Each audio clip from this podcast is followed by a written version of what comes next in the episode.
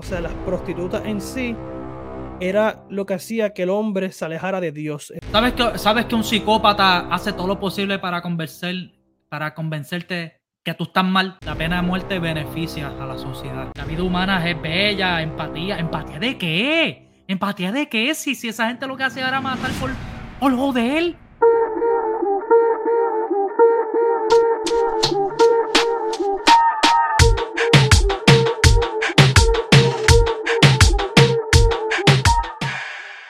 Dímelo, gente, que es la que hay. Bienvenido una vez más a tu podcast favorito que llevado show hoy. Un podcast bien interesante, analizando la mente detrás del crimen, por qué esta gente hace esto, qué los lleva a hacer esto, si la infancia influye o no, los padres o no. Vamos a desglosar esta jodienda que a ti te gusta. Pero nada, me presento, BJ. Dímelo, Enoch, ¿qué es la que hay? Dímelo, Bernie. Buenas tardes, gente. Este podcast va a estar bueno, así que Vamos a meterle, vamos a meterle. Vamos a meterle. ese pollo. Vamos a meterle, vamos a meterle. Mira, este, un poco bien interesante donde estaremos analizando lo que es la mente y la historia de ciertos eh, asesinos en serie. ¿Qué los lleva a hacer esto? ¿Por qué? ¿Qué los desglosa hacer esto? Si, si, si nos ponemos en los pies de esta gente y vamos al pasado y evitamos que ellos hagan algo, se pudiera evitar lo que pasó en el futuro eso vamos a desglosarlo, pero antes te acuerdo, darle like a este video, compártelo, suscríbete a este canal, comenta y dale a la campanita. Coméntanos qué piensas de. ¿Crees que el pasado puede influenciar en el, en el pensar de esta gente que comete crímenes? Comenta aquí y recuerda Divas Neo en Aguadilla, área limítrofe de Puerto Rico. El banner está aquí. Contacta que con Damari Yulfo, Divas Neo, área limítrofe, área oeste en Aguadilla. Mira, estamos, estábamos analizando y sabe que el mundo está al garete, obviamente tenemos ya ahora mismo por lo menos, vemos mucho feminicidio, vemos muchos hombres dominantes en lo que es matar a las mujeres, eh, vemos... Violencia de género también. Violencia de género, vemos que también este, la salud mental está bien comprometida en lo que es diferentes partes del mundo, pero como nosotros vivimos en Puerto Rico y Estados Unidos, eh, la salud mental está bien comprometida. Y decidimos hacer este podcast analizando los hechos e historia de respectivos asesinos en serie, del por qué lo hicieron y qué hicieron. Y yo comienzo con esta pregunta antes de desglosar quiénes son los que vamos a estar hablando. ¿Tú crees que la infancia o la vida de crianza de un ser humano puede influenciar en su acto de futuro, incluyendo en, en hacer crímenes? Yo pienso que sí, porque recuerda que una infancia este, dura o mejor horrible puede provocar muchas emociones eh, internas.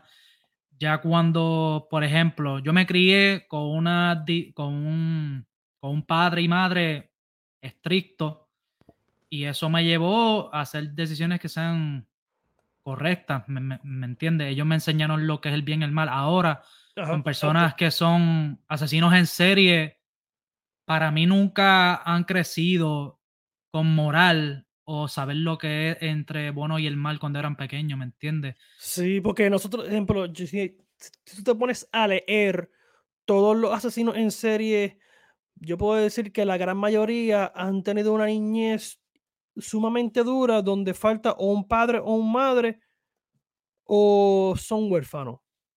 Eh, anteriormente nosotros hicimos un podcast hablando de esto y yo mencioné a The Green River Killer donde el papá de él le decía, le establecía de que la mujer, o sea, las prostitutas en sí, era lo que hacía que el hombre se alejara de Dios. Es por eso que cuando tú le metes a un niño, pues él cometió los actos que hizo, que de hecho él fue pastor y después por, la, eh, por las mañanas pastor y por la noche mataba gente, mataba a las mujeres.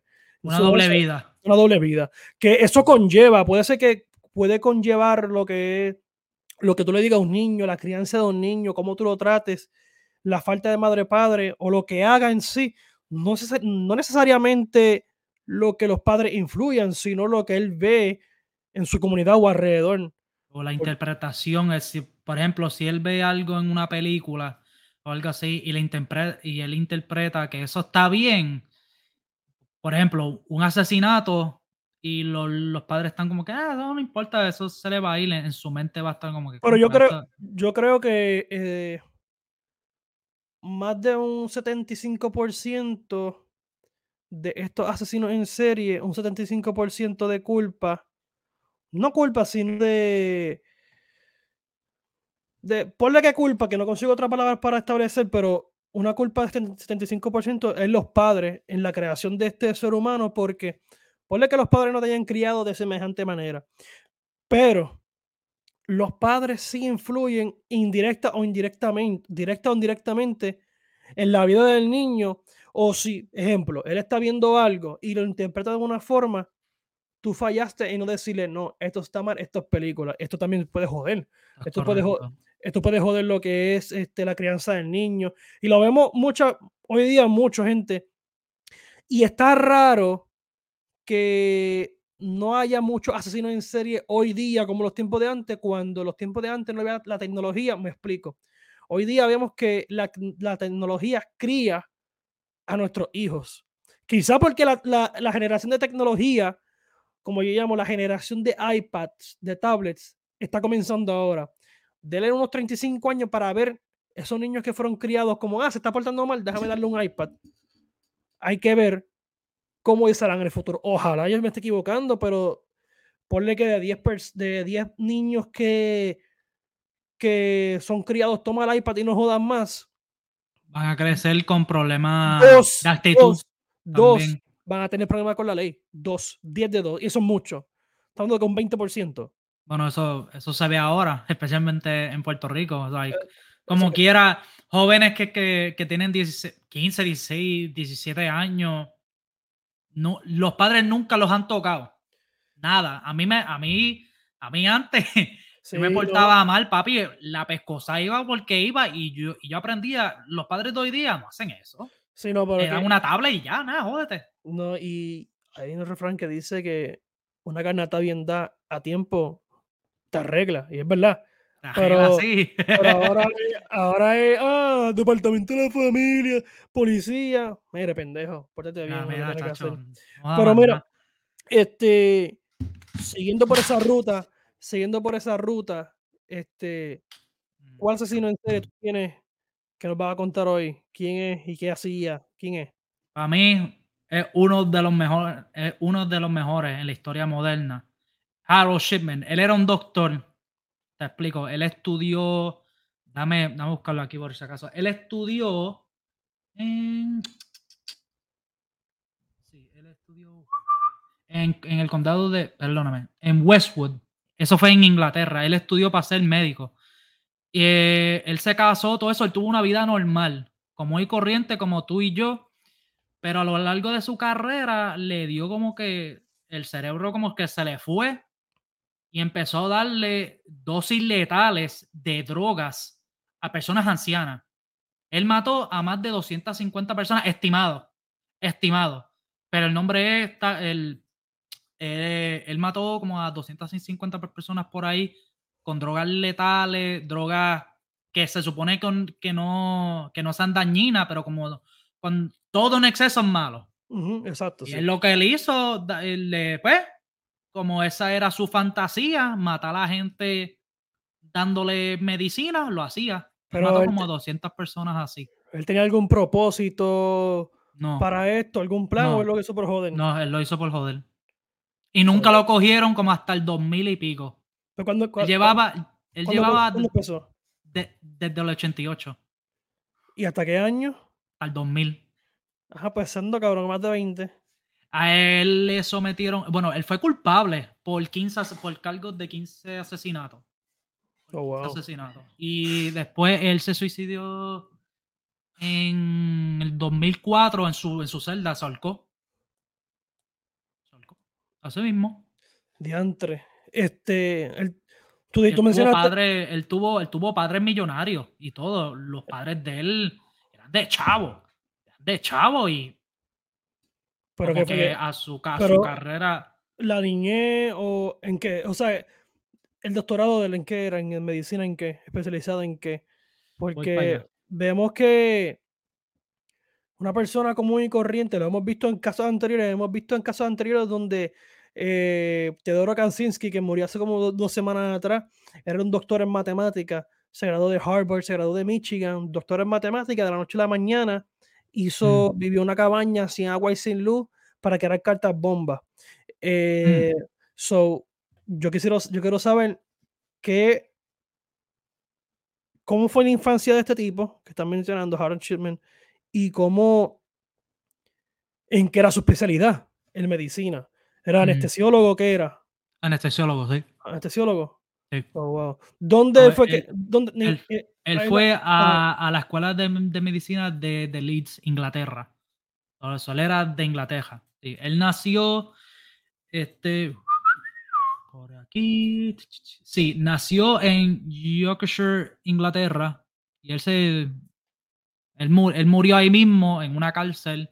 Ah, porque todo fue allá. Todo fue allá. Todo, en todo, todo, fue allá en Inglaterra, sí. ¿Y todos los casos lo hizo en, un hospital o él se llevaba los cuerpos de los pacientes? ¿Lo hacía? Él hacía. No, él solamente él dejaba que los pacientes se murieran en sus casas, así. Oh, wow. El tipo, el, tipo era un hijo de la gran puta. El tipo no le importaba, está así, toma así, no te va a hacer daño. A los ancianos se, se, morían como los dos a tres, cuatro días. Y, lo, y los familiares no, no saben por qué. Eh, la policía se, empezó a dar cuenta cuando recibieron muchas quejas de él a la misma vez, de muchos familiares. Cuando la oh, policía fue, lo arrestó y resulta que en el 2000 y pico, 2001, resultó que sí había matado a más de 200 personas, pero obviamente él fue culpable de 15. 15 ancianos. Eh, le dio droga y... Pero nunca lo cogieron. Eh, bueno, él estaba suelto por casi 12 años. Exacto, sí. Entiende que eso es un montón de, tiempo. Ahora mismo, en estos días, un asesino en serie no dura ni un mes en la, calle, al menos que tú seas este, un tipo sumamente inteligente en evitar todo eso. Exacto, sí que no hay crimen perfecto, pero hay gente que sí se la juega, donde se la juegan y ¿Cómo era la infancia de él? Si lo puede establecer, ¿cómo era la infancia de él? Si... Él era atleta. ¿Era atleta? Sí, él era atleta, bien, bien profisticado en su escuela superior. Él tenía un montón de, de becas y todo eso porque él era tan profesional, pero él dejó eso por irse a estudiar medicina.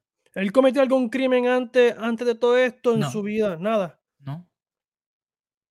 Y no, no hay ninguna razón por qué se volvió loco o algo así. Pues, te, voy a, pues te voy a explicar. Eh, aquí dice en un, en un artículo que en el 98 la doctora Linda Reynolds, que trabajaba en la clínica de Brooks Surgery en Hyde, eh, al frente de, de, la clínica de, de, de Shipman, fue a visitar a, a John Pollard, que, que, un personaje ahí, no sé. Él él básicamente le dijo, ¿cuál es el problema? Ah, nosotros tenemos pruebas para, para arrestarte porque le diste tanta cantidad de droga a estos pacientes. Y él así como que... ¿Sabes que, sabes que un psicópata hace todo lo posible para, convencer, para convencerte que tú estás mal? Exacto, sí. Eh, él, él, trataba de manipular a esa persona para que se saliera de esa, de esa situación y no, no, no se pudo salir y toda la, toda la, toda la evidencia estaba en, en contra de él, era, era, innegable. Encontraron dos eh, drogas letales de, de, todo, pastillas, Xanax, de todo, todo. pero todo lo que él le daba a estos ancianos era por inyectable. Sí. ¿Qué tipo de droga era? Bueno, aquí no dice mucho qué droga era, por aquí porque yo no te quiero dar información feca. Sí, pero lo que a lo que nos busca ahí, el, lo que es el. No es, no es el mm. primer caso que vemos que, ejemplo, los doctores que se obsesionan con su profesión, tratan de hacer experimentos con seres humanos, ya mm. sea en experimentos sociales, experimentos que ellos piensan de que pueden hacer crear superhumanos, que sí hay casos donde se ven que hay gente loca que piensa que pueden hacer super, superhumanos eh, y los llevan a crear una crisis mental. Sí, pues mira, aquí él dice que él roba.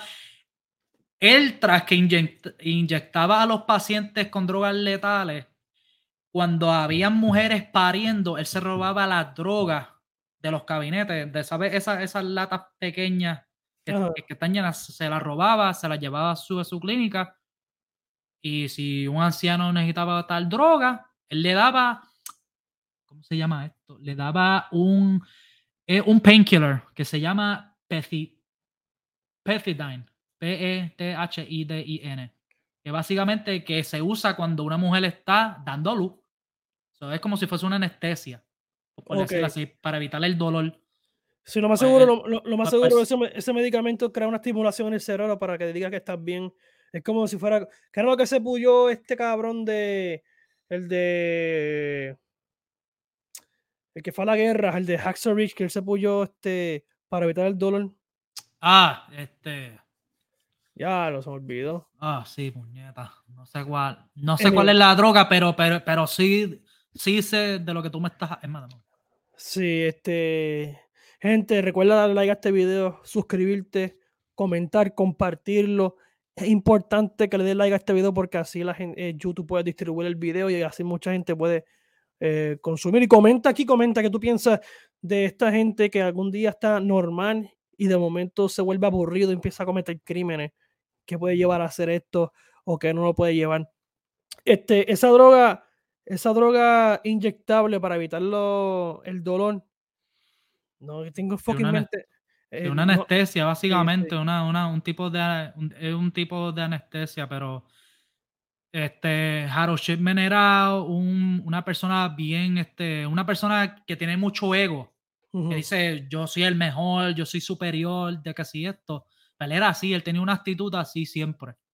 De que a mí, a mí tú no me puedes llevar la contraria. Es capaz que tú me estés diciendo algo de, por ejemplo, cualquier tema y tú digas, no, tú, tú estás mal, yo siempre tengo la razón, así que eh, cállate la boca. Y cuando los pacientes le decían algo como que, doctor, esto está mal, y él, no, no, yo soy, yo soy el doctor y ya, cállate la boca.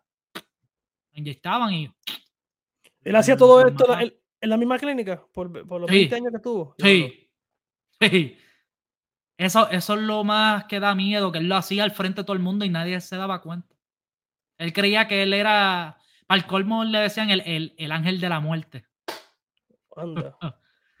y el tipo, tras que era brillante, él, él, planeaba todo de cómo hacerlo durante el día y por eso estuvo, él, él estuvo casi 15 años que la policía no lo cogía. No sabían por qué estos pacientes estaban muriendo así al, garete. Yo me imagino que yo me imagino que la autopsia lo que dice es muerte natural, pero no va a decir por qué me inyectaron tal cosa. So que eso está bien, está bien, bien raro. Este, el, pues el saber lo que, pues cuando alguien te está inyectando algo porque es un mal practice. A este se le acusó sea, fue culpable, cuál fue la sentencia, pena, pena muerte, cadena perpetua, ah, salió, bueno, él murió, ajá, pero sí. Sí, él murió, sí, él murió, sí, él murió. Este, dame hombre, eh, a él le dieron cadena perpetua. Oh, wow. de por vida. A él le dijeron, no, papi, tú eres una mierda. sí, el tipo, el tipo, el tipo era malo, bien malo. Y es como, pues. ¿Qué tú piensas de cuando, ejemplo, estos casos así, mm. eh, que en unos casos así que son bien feos, que se recomienda o se da la recomendación. Al juez o al jurado para hacer un nuevo juicio de para ver si hay causa para pena de muerte. ¿Cómo tú ves la pena de muerte? ¿Tú lo ves como un disuasivo? ¿No lo ves como un disuasivo? ¿Lo ves efectivo para la sociedad? ¿Cómo tú lo ves? Y si crees que sí es efectivo, ¿cuál sería el plan tuyo para que funcione correctamente en la sociedad? Oh, wow. Que si digo lo que yo digo, mano, me cancelan. se joda, que se joda. cancelan. Pues para mí, personas así, la pena de muerte beneficia a la sociedad. Yo sí apoyo la, pena de muerte, indiscutiblemente. Obviamente, no siempre la, eh, la pena de muerte es justa. Obviamente han habido personas que le han dado la pena a muerte cuando se, cuando se supone que no. Porque pues el sistema de justicia está, está roto, eso, eso se admite a veces. Pero un plan así, de verdad que yo no tengo ni la mínima idea cómo establecer un plan contundente con la pena de muerte. Pero tú crees que es una pena de muerte un disuasivo, un disuasivo para decir, ok, tenemos pena de muerte, podemos evitar que, o sea, diciendo pena de muerte, crímenes van a bajar. ¿Tú crees que una pena de muerte es, es un factor para que la gente no cometa crímenes? Tienes que verlo de una perspectiva este, de un estatus social, porque mira, cuando tú estás en un país que tiene una criminalidad bien alta, que la comunidad y la, y la sociedad siempre están en, en, un constante peligro de que, por ejemplo, tú llegas, vamos a tomar por, por ejemplo Ecuador. Perdón, eh, Ecuador no, señor, El Salvador. Mira El Salvador, que, que El Salvador antes era el país más peligroso de Latinoamérica. Porque había tanto crimen y viene el nuevo presidente, que se me olvidó el nombre. Bukele, Bukele. Bukele. Él no estableció la pena de muerte, pero él, pero él estableció algo diferente. Él estableció así, ustedes quieren fastidiar con mi gente, no te preocupes, yo te voy a meter en una cárcel que está sobrepoblada. Es básicamente una concentración de, perdón, un campo de concentración nazi. Lo que pasa esa, es que esa gente está pachujada ahí y, obviamente son asesinos. Se lo, déjame, déjame no decirlo. Son personas que fueron sentenciadas a eso y están por eso por sus, por, pues, por sus acciones, porque obviamente santos no son. Sí, no, pero obviamente sí, pero Bukele, ok, hay veces, va a sonar feo, pero hay veces que tenemos que tomar decisiones estrictas respecto a la sociedad si queremos un cambio. Me explico. Bukele tomó la decisión de que toda persona que tenga un tatuaje que parezca un pandillero va preso. Y por eso la criminalidad bajó. Hay mucho hizo eso. Tú tienes tatuajes que en la cara como si fueras pandillero, vas preso. Por eso, por eso bajó toda la criminalidad. Hay, ni juicio que valga. Ahí no hay por eso mucha gente dice, y el mismo Estados Unidos está condenando lo que es Bukele en su acto, pero ahora mismo El Salvador es uno de los países más, eh, más seguros. Gracias a él. Gracias a él. A veces hay que tomar decisiones, decisiones, dictatoriales respecto a la situación que está pasando en la sociedad para que salga bien. Por eso mucha gente está diciendo dictador a Bukele y esa mierda. Pero no es dictador, sino que ¿Tú piensas que él es un dictador escondido, escondido de, yo, un eh, presidente demócrata? Están. Yo considero que están este. Él tiene, tiene indicio de que puede ser un dictador. Vamos a darle como unos seis años más. Hizo una loquera ahí, votó a todos los jueces que estaban en contra de él, puso unos jueces en el Tribunal Supremo que estaban a favor de él. Sí, pero lo que, yo, lo que yo digo, lo que yo digo, mientras la sociedad esté bien y la economía esté bien, tú puedes ser dictador. Tú, te puedes quedar en la cima. Pero si tú te quedas en la cima con un sistema capital como el de un sistema capitalista como el de El Salvador, pues yo lo veo bien. Es como ejemplo Rusia. Tenemos, a Vladimir Putin, presidente de la Federación Rusa. Pues la economía de Rusia corre bien y corre bien por el, por, el, sentido de petróleo nada más, o sea, el gas, que porque tú miras ah, bien, de los cinco países más poderosos del mundo, Rusia es el único que no tiene minerales o, eh, cosas como, pues, naturales para ofrecer al mundo. Carbón. No, tiene nada de este, eso. No, tiene ¿Por qué Rusia? porque Rusia está en los países número 5 del mundo por el simple hecho de su poder militar. Nada más. Porque Rusia no tiene nada que ofrecer al mundo. Tú puedes comer misiles. No. Te los puedes meter por el culo para ver si te salen las hemorroides te la, te ayuda, pero no te, no te puede, no te puede, no te puedes comer misiles. eso es lo que yo digo, tú no puedes comer misiles. Rusia no tiene nada que ofrecer al mundo. Solamente el gas y ya, porque esa gente no hace arroz, el arroz lo hace Ucrania. Los granos lo hace Ucrania. ¿Por qué tú crees que Estados Unidos está haciendo todo, todos los chavos? Porque estos, esos chavos no se van a pagar solos. Cuando se negativo, ¿te, ¿te crees tú que eso se va a pagar solo o se, o se va a perdonar flow los 400 billones que Biden quiere perdonar de, de préstamos estudiantiles. ¿Te crees tú? Al garete, no, no, no. Esto todo tiene un gente, todo hay un plan, todo hay una agenda, todo es establecida. Pero volviendo a, eso, lo de la pena de muerte que te dije, yo considero que la pena de muerte se debe dar a personas que no son rehabilitables. José. Que sean, que sean de que de que, no, de que no hayan de, de, okay, de que no hayan hecho sus crímenes una sola vez, sino múltiples veces por un montón de años. Ok, yo te voy a decir un ejemplo. Eh, Ted Bundy era una persona que, obviamente, en el sistema que nosotros estamos viviendo en el sistema, un sistema de departamento de corrección y rehabilitación. Es decir, yo te arresto, eres culpable, yo te voy a rehabilitar, yo no te voy a castigar. ¿Qué pasa? Ted Bundy él mismo decía que no quiere rehabilitarse. Dice, yo no voy a rehabilitarme, yo no voy a cambiar, o sea, en otras palabras, yo no voy a cambiar como soy. Yo soy yo por siempre. Él, básicamente decía que él era Jesús.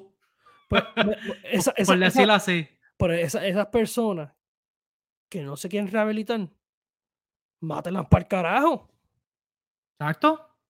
Eso mismo digo yo, pero no, papi, a mí, a mí me dicen, nada, no, tú estás mal, tú lo que eres un asesino, de que, ¿para qué?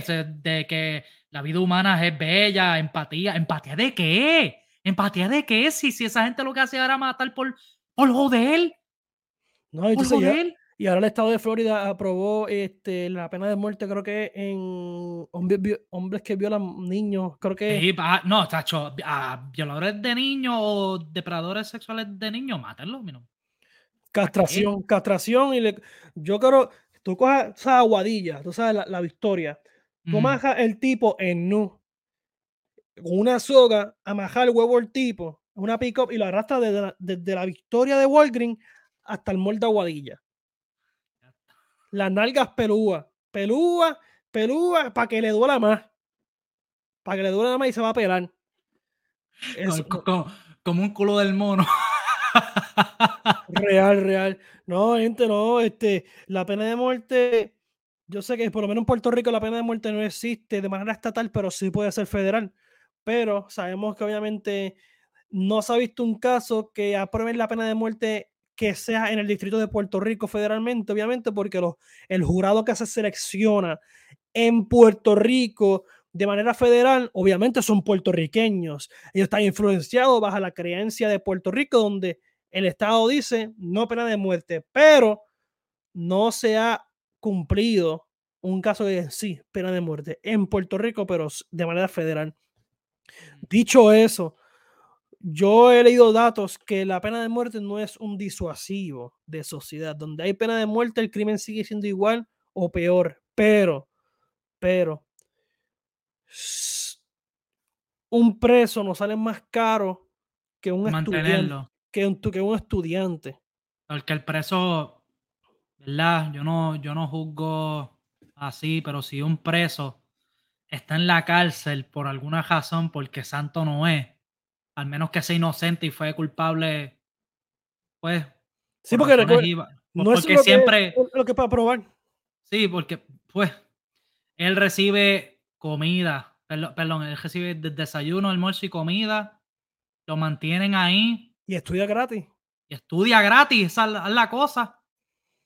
Estudia gratis. Que mucha gente que está en el mundo libre no tienen ese privilegio tener cosas gratuitas en este sistema capitalista es un privilegio.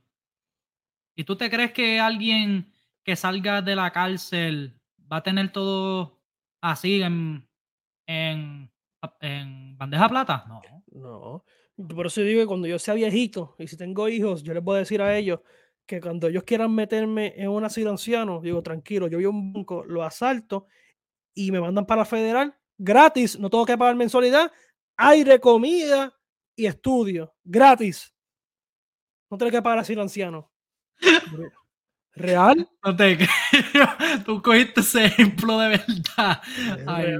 eso va a estar escrito. Aunque es verdad. Eso va a estar escrito. Eso va a estar escrito en el testamento. Ay, Dios santo. Voy para la federal. Cuando tenga unos 80 años. Para la federal. cabeza. Para la federal. voy así, con una pistola Nerf, vengo a saltar, arréstenme y espero la policía eh, ajodillado y ya me para el federal. Y porque, o, o hazte un kayaking y ya está, se fastidie, ya que kayaking es un, es un delito federal. Si no, no, no, pero eh, ahí tú ves cosas que están eh, diferentes, o sea, em, cosas eh, del sistema, del gobierno, que favorecen a un sector y no a otro. Y sí, yo entiendo que el sistema de nosotros de corrección es de rehabilitación y sí, estas cosas eh, sí hace rehabilitar. Pero yo tengo, yo, para mí, si tú quieres rehabilitar a un, preso dándole estudios gratis, tú debes tomar una decisión, unos exámenes y pasar unas métricas. Ejemplo, tú llevas tantos años preso, te has portado bien, ahora vas a trabajar en lo que yo te diga.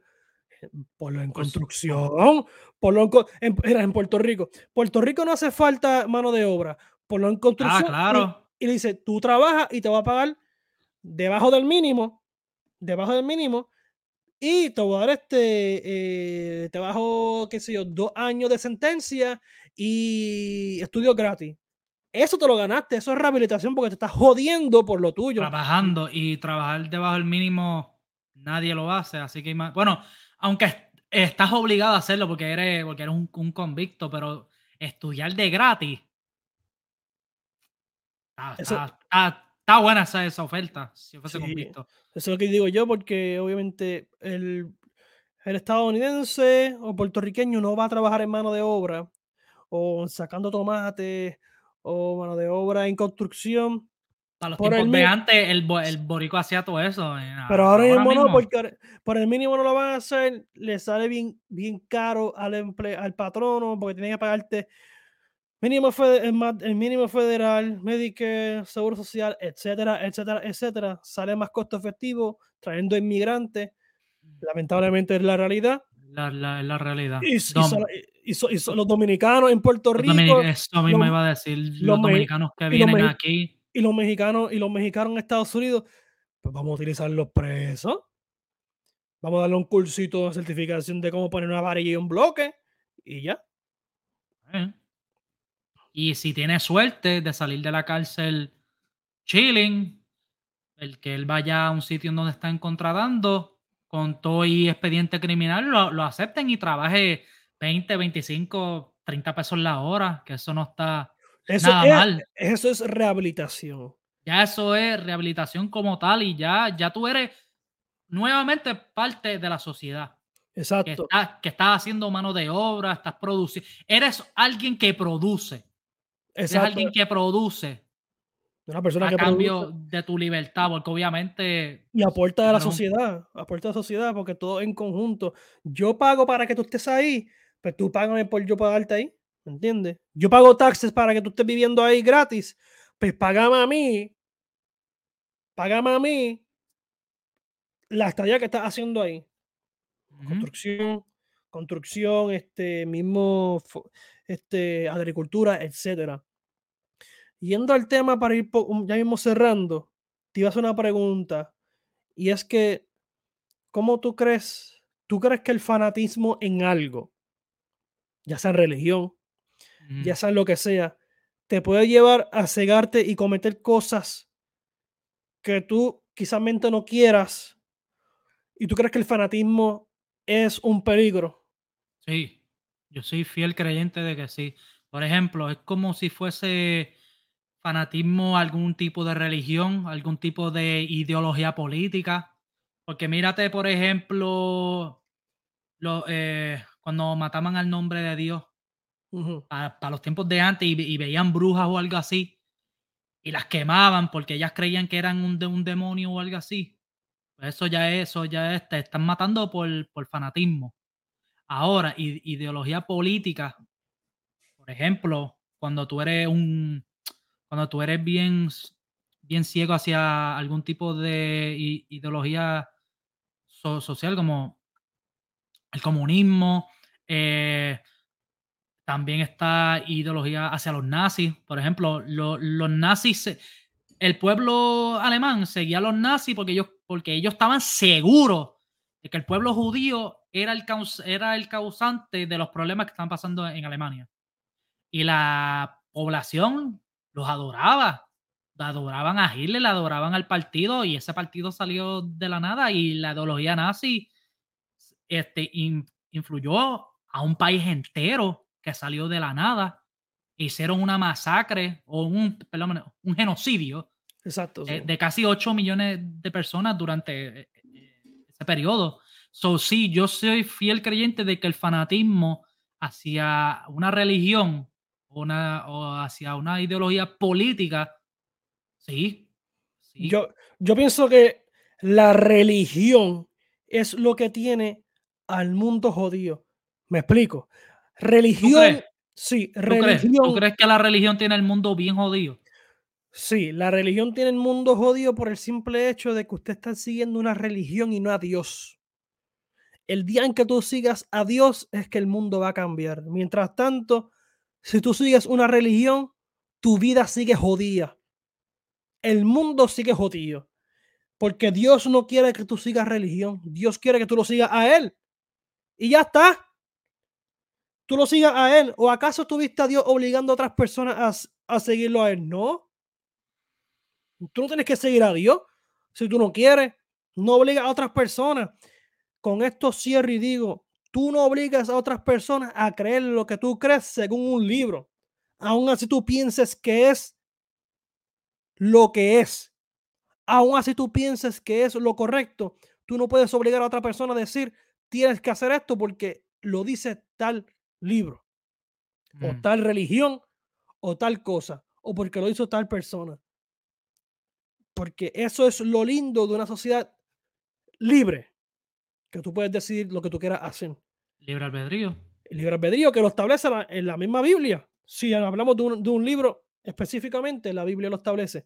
el día en que el mundo deje la religión es el día en que el mundo se acabó.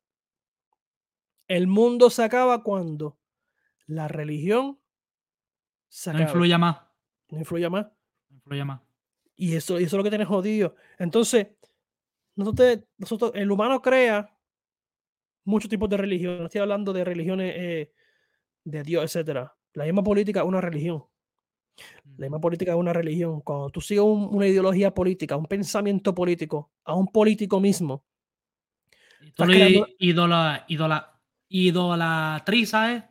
Cuando tú idolatras. Idolatras, idolatras. Cuando tú idolatras a un político, ya eso ya es una, una, religión. Lo hemos, hemos, visto en el deporte, donde más pasa en el deporte de fútbol, en el soccer, donde gente mata, gente mata gente porque el simple hecho de que el equipo. Sigan a, su equipo o a un jugador. O gente se ha matado, se ha suicidado.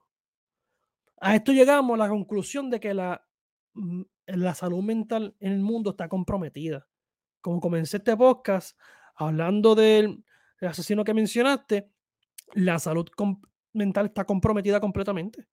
Es un peligro. Eh, es por eso que el sistema de gobierno debe hacer una campaña de promocional de la salud mental. Por el simple hecho de que la salud mental está comprometida y tú no puedes establecer, tú no puedes querer o establecer una sociedad eh, estable cuando la sociedad misma tiene se está cayendo en canto. Se está cayendo en canto por el simple hecho del fanatismo. En síntesis, el fanatismo es lo que tiene jodido la mente de los demás. Las pistolas y eh, fanatismo religioso de, de diferentes dioses. grupos radicales. Grupos radicales. Fanatismo en defender una idea tuya fanatismo del deporte. Y la gente tiene que separar lo que es el fanatismo con la realidad. Y aceptar que otros pueden pensar y opinar diferente a ti. El día en que eso pase, el día en que los policías se pueden retirar dignamente. Mientras tanto, no. Mientras tanto, no. Mira, para ir cerrando, ¿qué tienes por ahí? Que, que no tengo nada al respecto. ¿Y tú? No, este, mano, lo que yo dije todo, eh, ¿verdad? La, salud está comprometida. Creo, vamos a hacer un podcast pronto hablando de, ese punto que estableciste de los nazis, la historia de Alemania en nazis. es bien importante. Quiero hacer un podcast de eso para que la gente en corto tiempo entienda todo lo que pasó, la historia de Hillary y todo eso, que va a estar bueno, gente. Gente, te recuerdo darle like a este video, suscríbete al canal, dale la campanita y comenta. ¿Qué tú crees? ¿El fanatismo es lo que tiene el mundo jodido? ¿Lo tienes jodido? ¿No tienes, lo, no tienes jodido? La religión es el problema porque no sigues a Dios, sino sigues una idea. ¿Qué tú crees? Coméntanos aquí, déjanos saber. Recuerda, Divas en Aguadilla, área de Puerto Rico, área oeste. El banner está aquí abajo. Contáctate ahí en Instagram y en Facebook, Divas Neo, área limítrofe en Aguadilla. Hay ofertas especiales, maricura y pericura. Divas en Aguadilla. Gente, tenemos gorras disponibles también y las camisas vienen por ahí. Muchas gracias a la gente que nos está siguiendo de México. Muchas gracias a otros países. Gracias por el apoyo y recuerda que seguimos, seguimos dando contenido todo tipo. El único podcast que habla de todo, porque sabemos de todo y hacemos el Nosotros, papi. tú sabes. Dale suave por ahí. No me despido porque venimos ya mismo como siempre. Chao.